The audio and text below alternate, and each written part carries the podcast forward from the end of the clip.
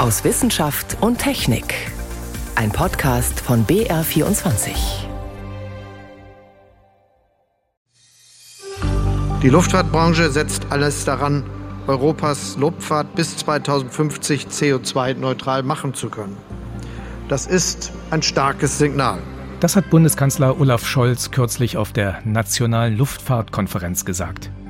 Wie Flugreisen zumindest schon mal weniger klimaschädlich werden können, dazu später mehr. Außerdem werfen wir einen Blick in den Nachthimmel. Doch zuerst geht es ums Insektensterben.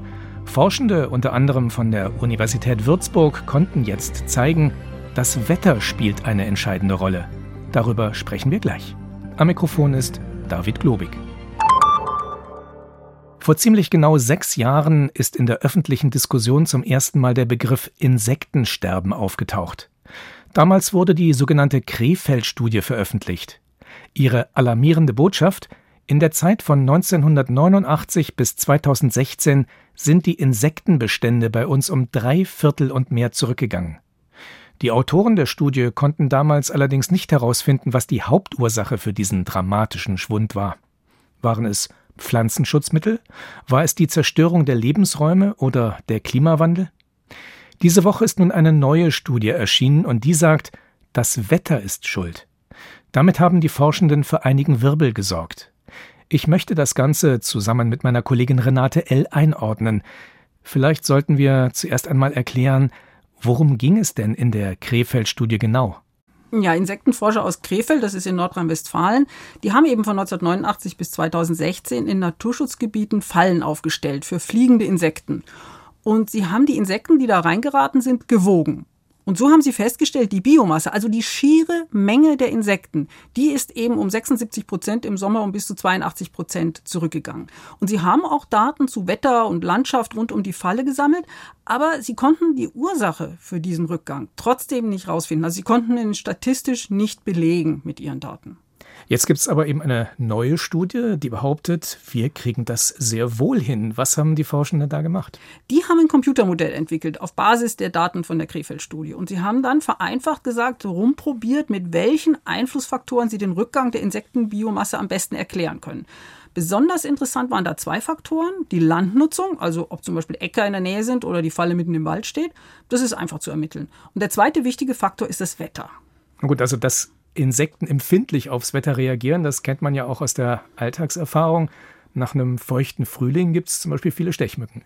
Genau, und dieses Beispiel zeigt auch schon die zentrale Frage. Wetter zu welchem Zeitpunkt im Leben der Insekten? In Krefeld haben sie das Wetter aufgezeichnet, während die Falle aufgebaut war. Also brauchen wir das Wetter während der Eiablage, wenn die Larven oder Raupen schlüpfen oder wenn die Insekten als erwachsene Tiere rumfliegen? Brauchen wir das Wetter im Frühling, im Sommer oder im Winter? Und einer der Autoren der Studie Professor Jörg Müller von der Universität Würzburg hat mir erzählt, dass es darüber sehr lange Diskussionen gab bei der Entwicklung des Computermodells. Und die Forschenden haben da intensiv recherchiert in der Fachliteratur. Das Ergebnis war dann, der Winter, bevor man die Falle aufstellt, November bis März, der hat einen besonders großen Einfluss. Heißt das, nach milden Wintern gibt es mehr Insekten? Eben nicht. Tatsächlich gibt es nach warmen, trockenen Wintern weniger Insekten. Das zeigen die Daten der Fallen. Denn Insekten sind ja eigentlich auf so eine Art Kälteschlaf eingerichtet. Wenn es dann warm ist im Winter, sind viele Tiere aktiver und dann werden Insekten auch mal gefressen. Oder es gibt eher Pilzinfektionen, die sie nicht überleben. Oder wenn es zu trocken ist, können Insekten auch schlicht vertrocknen. Und wenn es nicht schneit, sind sie ungeschützt, wenn es doch mal sehr kalt wird. Dann gibt es aber noch eine zweite wichtige Phase, das ist der Frühling, speziell der April. Wenn es um die Zeit warm ist, dann gibt es in den folgenden Monaten mehr Insekten. Also die Forschenden können jetzt tatsächlich mit solchen Wetterdaten das Insektensterben erklären. Sie erklären rund 75 Prozent des beobachteten Rückgangs von Insekten mit dem Einfluss von Wetteranomalien, also Extremwetter. Also besonders warme, trockene Winter oder Hitze im April. Und weil diese Wetteranomalien häufiger werden, ist die Erklärung letztlich der Klimawandel.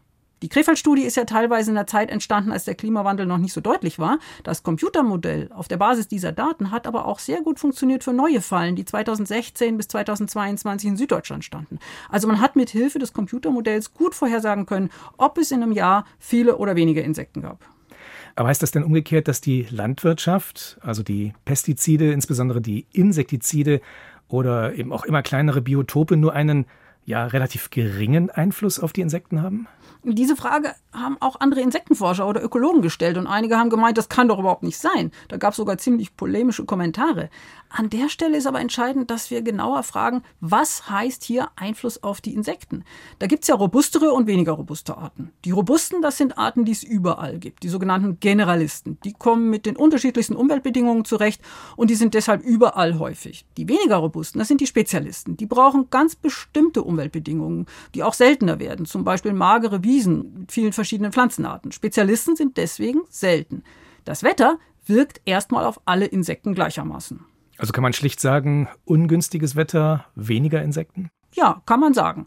Aber wenn dann im Extremfall von einer Art 80 Prozent weniger überleben als sonst, dann ist das für die Generalisten kein Problem. Da sind noch genug übrig, der Bestand kann sich wieder erholen. Die Spezialisten haben aber von Haus aus viel kleinere Bestände. 80 Prozent weniger kann heißen, es ist nur noch ein Tier übrig. Dann ist die Art an dem Ort ausgestorben. Aber diese Spezialisten, die haben ja auch noch ein anderes Problem. Weil sie so hohe Ansprüche haben an ihren Lebensraum, leiden sie viel mehr als die Generalisten unter der Landwirtschaft, also den Insektiziden zum Beispiel. Oder darunter, dass die Biotope zerstückelt werden durch Siedlungen und Straßen. Deshalb sind sie ja so selten. Also kurz gesagt, den Spezialisten geht es sowieso schon schlecht und dann kommt noch Extremwetter hinzu. Genau, und darum geht es eigentlich in der Studie. Dieses Zusammenspiel zwischen den verschiedenen Einflussfaktoren. Und das ist tatsächlich auch in der wissenschaftlichen Debatte über die Studie zum Teil übersehen worden.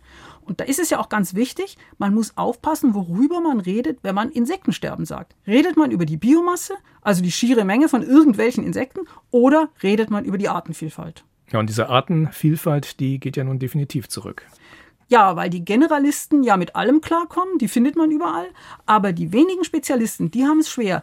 Die können schnell mal lokal verschwinden, also geht die Artenvielfalt zurück. Jetzt hast du gesagt, die Studie zeigt, welchen großen Einfluss Wetteranomalien haben. Aber das sind ja eben Ereignisse, die wir immer häufiger erleben werden. Also es geht ja letztlich um den Klimawandel. Nun können wir den Klimawandel aber nicht so schnell aufhalten, selbst dann nicht, wenn wir radikal versuchen vorzugehen. Heißt das, die Insektenvielfalt wird weiterhin ja stetig sinken? Das muss nicht mal sein. Es stimmt, gegen den Klimawandel können wir kurzfristig nichts unternehmen. Aber die Studie zeigt ja auch, dass Wetteranomalien sich dann besonders stark auswirken, wenn es eine Art sowieso schon besonders schwer hat, weil ihr geeigneter Lebensraum fehlt. Und das können wir beeinflussen, sogar kurzfristig. Weniger Insektizide, mehr größere Schutzgebiete. Dann können auch die Spezialisten größere Bestände entwickeln, denen ungünstiges Wetter dann weniger anhaben kann. Wie das Wetter dafür sorgt, dass die Menge der Insekten zurückgeht. Vielen Dank, Renate L. Gerne. Wer mit dem Flugzeug reist, der riskiert, dass man ihn als Klimasünder brandmarkt. Tatsächlich blasen die Maschinen jede Menge Kohlendioxid und Rußpartikel in die Luft. Und das ausgerechnet in Höhen, in denen die Atmosphäre besonders empfindlich ist. Wie lässt sich so etwas verhindern? Klar, indem man nicht mehr fliegt. Aber das ist illusorisch. Die Zahl der Flugpassagiere wird in den kommenden Jahren sogar massiv steigen. Und trotzdem muss auch der Luftverkehr möglichst bald klimaneutral werden. Wie es sich zumindest weniger klimaschädlich fliegen lässt, das hat Miriam Garufo für uns zusammengefasst. Leichter, strömungsgünstiger, effizienter. Wie man mit weniger Kerosin fliegt. Flugzeuge strömungsgünstiger und effizienter zu bauen, bedeutet, dass sie weniger Treibstoff verbrauchen und damit weniger Abgase produzieren. Eine Möglichkeit dafür sind schmale, langgestreckte Flügel, weiß Dr. Gertjan Loje vom Deutschen Zentrum für Luft- und Raumfahrt. Der Vorteil davon ist, dass je höher die Streckung, je geringer der Widerstand ist. Somit kann man halt erheblich Sprit einsparen. Allerdings bleibt die Herausforderung, die schlanken Tragflächen müssen auch Verkehrsflieger tragen können und stabil genug sein, ohne dass sie dadurch schwerer werden. Denn je leichter, desto geringer der Kraftstoffverbrauch. Neben leichteren Flugzeugen liegt das Hauptaugenmerk bei den Ingenieuren, die das Fliegen grüner machen wollen, aber auf den Triebwerken. Dort gab es schon in den vergangenen Jahrzehnten enorme Verbesserungen. Seit den 1960er Jahren hat sich der Kerosinverbrauch so fast halbiert. Aber es ginge noch viel mehr, sagt Professor Rolf Henke. Er ist Luftfahrtingenieur und ehemaliger Präsident der Deutschen Gesellschaft für Luft- und Raumfahrt. Wir können also zum einen die ganze Mechanik des Triebwerkes, diese vielen drehenden Teile, die können wir angehen mit neuen Werkstoffen, neuen Materialien, neuen Herstellprozessen. Wir können die Verbrennungsprozesse anders steuern, bis zu Verbrennung, wo gar kein Stickoxid mehr entsteht, ganz stark CO2 beeinflussen. Aerodynamik, Leichtbau, Triebwerkstechnik, alles Möglichkeiten am Flugzeug. Doch wesentlich ist auch, was ins Flugzeug hineinkommt bzw. hineingetankt wird und vor allem, was dann für Abgase wieder herauskommen. Abschied vom Erdöl. Was Flugzeuge in Zukunft antreibt. Schon heute gibt es Kerosin, dem Anteile beigemischt sind, die zum Beispiel aus altem Pflanzenfett hergestellt wurden. Der Vorteil dieser englisch Sustainable Aviation Fuels oder kurz SAF-Kraftstoffe beim Verbrennen wird nur so viel CO2 wieder freigesetzt, wie die Pflanzen vorher aus der Luft entnommen haben. Allerdings liegt der Anteil dieser nachhaltigeren Kerosingemische im Vergleich zum gesamten Kerosinverbrauch bisher nicht einmal im Promillebereich. Ähnlich gering dürfte auch der Anteil der sogenannten E-Fuels als Kraftstoff für Flugzeuge sein. Dabei handelt es sich um flüssigen synthetischen Treibstoff, der mit Hilfe von Strom hergestellt wird. Der Strom zerlegt das Wasser in Sauerstoff und Wasserstoff. Dazu kommt dann noch CO2 und in weiteren Schritten entsteht so synthetischer Treibstoff. Der Vorteil dieses chemisch erzeugten Treibstoffes liegt für Dr. Lambert Schneider, Klimaforscher vom Öko-Institut in Berlin, auf der Hand. Wenn ich wirklich aus erneuerbaren Strom und aus dem CO2 aus der Luft Kerosin herstelle, dann kann ich erstmal CO2-neutral praktisch damit fliegen, weil ich entnehme es ja vorher der Atmosphäre. Aber es gibt einen entscheidenden Nachteil. Von der Energie, die man anfangs in Form von Strom hineinsteckt, kommt im Triebwerk nur ein Bruchteil an. Eine weitere Möglichkeit wäre, auf die energieaufwendigen Umwandlungsschritte zu verzichten und direkt mit Wasserstoff zu fliegen. Der verbrennt mit Sauerstoff und wird wieder zu Wasser. Und zu guter Letzt, was ist eigentlich mit batteriebetriebenen Flugzeugen, also einem E-Flugzeug, wo es doch E-Autos, E-Scooter und so weiter schon längst gibt?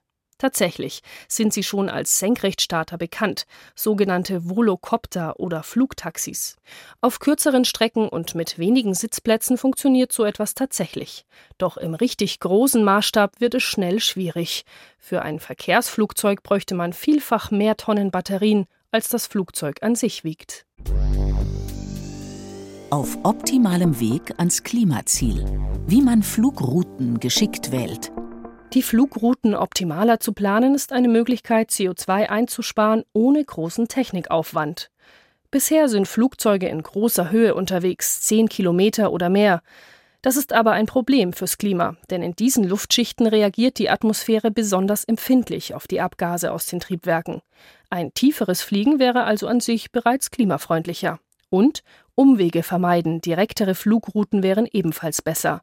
Aber das ist nicht immer möglich. Es gilt, Unwetter zu umfliegen, aber auch geopolitisch heikle Gebiete, sagt der Luftfahrtingenieur Rolf Henke. Das sind meistens militärische Gebiete. Wenn wir direkter von A nach B fliegen könnten, ist da schon eine Menge rauszuholen. Da gehen die Schätzungen auf rund 10 Prozent, was die Effizienz oder CO2 betrifft. Wie man weniger klimaschädlich fliegen kann. Ein Beitrag von Miriam Garufo.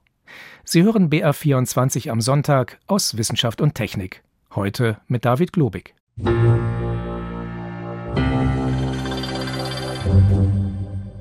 Neben der Klimaerwärmung und der schwindenden Artenvielfalt gibt es noch eine dritte große Umweltkrise, für die wir Menschen verantwortlich sind, nämlich die Probleme, die durch unseren oft viel zu nachlässigen Umgang mit Chemikalien und Abfällen entstehen. So sieht es jedenfalls das Umweltprogramm der Vereinten Nationen. In Bonn gab es dazu diese Woche eine wichtige internationale Konferenz. Bei der ging es um den sicheren Umgang mit Chemikalien bis hin zu ihrer Entsorgung.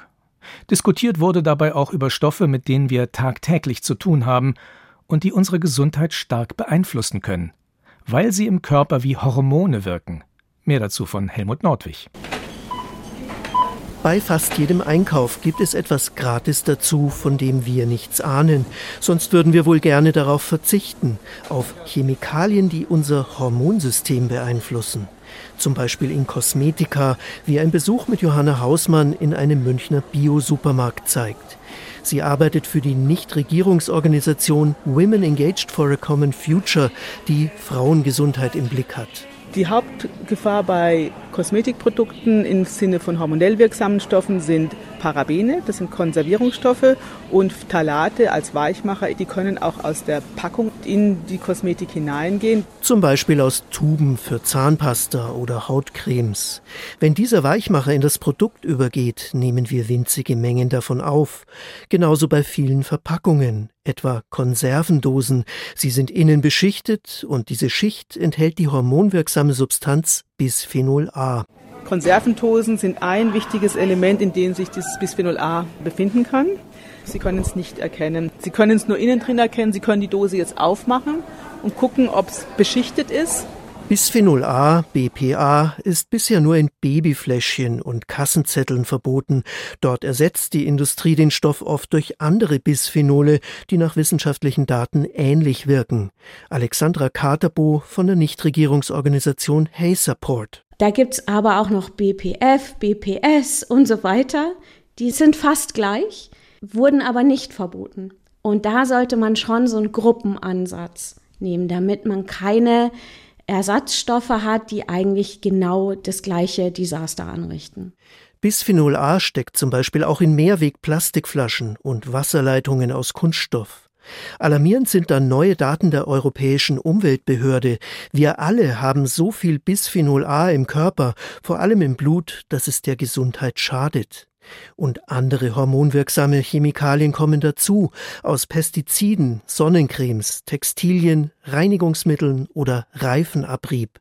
Dem Hormonspezialisten Josef Körle von der Berliner Charité macht das Sorgen, denn Sie können beim Menschen und beim Tier zur Veränderung der Schilddrüsenhormonfunktion führen. Das wirkt sich dann aus auf Gehirnentwicklung, Intellekt und IQ-Quotienten oder auch auf das Wachstum später und verschiedene Körperfunktionen. Und in letzter Zeit sind eine ganze Reihe von endokrin aktiven Substanzen in die Diskussion gekommen, weil man annimmt, dass sie daran beteiligt sind, dass es zu Volkskrankheiten wie Adipositas, also übermäßiges Gewicht und möglicherweise auch entsprechenden Folgeerscheinungen, Diabetes, Bluthochdruck oder ähnlichem kommt.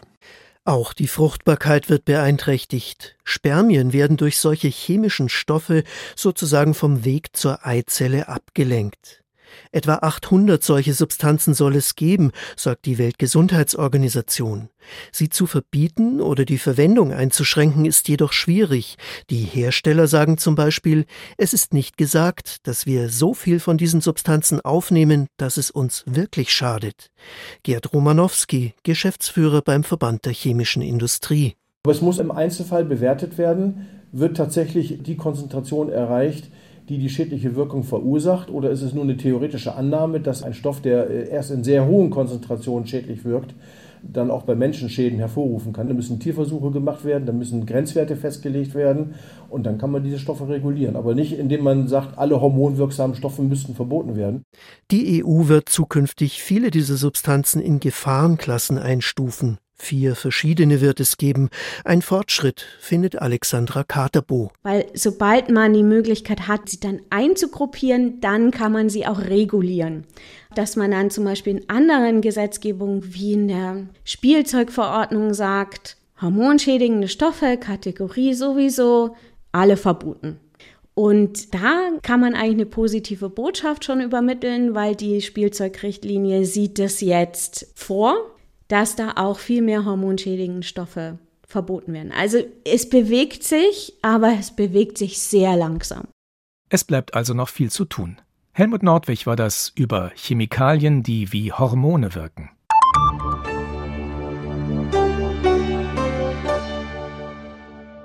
Vor gut einer Woche hat, laut Kalender, der Herbst begonnen. An den Temperaturen konnte man es noch nicht wirklich merken. Doch dass eine neue Jahreszeit angebrochen ist, das wird auch beim Blick in den Nachthimmel klar. Die markanten Sommersternbilder haben sich nämlich verabschiedet. Was es jetzt dort oben zu entdecken gibt, weiß Franzi Konitzer. Im Oktober wird es deutlich früher dunkel. Der Monat bietet einen tollen Sternenhimmel. Dort können Sie beispielsweise das Herbststernbild Pegasus bewundern. Oder fast genau senkrecht über ihnen das markante W des Sternbilds Cassiopeia. Außerdem sind im Oktober alle Planeten unseres Sonnensystems sichtbar, bis auf den Mars, der derzeit von uns aus gesehen hinter der Sonne vorbeizieht. Bei zwei der Planeten ist es allerdings unwahrscheinlich, dass sie sie zufällig erwischen. Für Uranus und Neptun müssten sie entweder ein Fernglas oder, noch besser, ein Teleskop zur Hand haben. Sternschnuppenjägerinnen und Jäger können sich im Oktober vor allem drei Daten in ihren Kalender eintragen. Zunächst am 8. und 9. Oktober die Drakoniden. Manchmal bieten die Drakoniden nur fünf Sternschnuppen pro Stunde, manchmal 20. Und manchmal gibt es sogar regelrechte Stürme mit bis zu 300 Sternschnuppen pro Stunde. Wann diese Stürme auftreten, lässt sich nicht so recht vorhersagen, deshalb am besten rausgehen und selbst nachgucken. Die Sternschnuppen scheinen aus dem Sternbild Drache zu kommen, abends sehr hoch im Nordosten, morgens tief im Nordwesten. Nur eine Nacht später, am 10. Oktober, haben die südlichen Tauriden ihren Höhepunkt. Dann ziehen ab 23 Uhr tief im Osten beim Sternbild Stier Sternschnuppen über den Himmel. Es sind zwar nur fünf bis sieben pro Stunde, aber häufig sind große, langsame Feuerkugeln darunter. Wer die verpasst, bekommt am 22. Oktober noch eine Chance.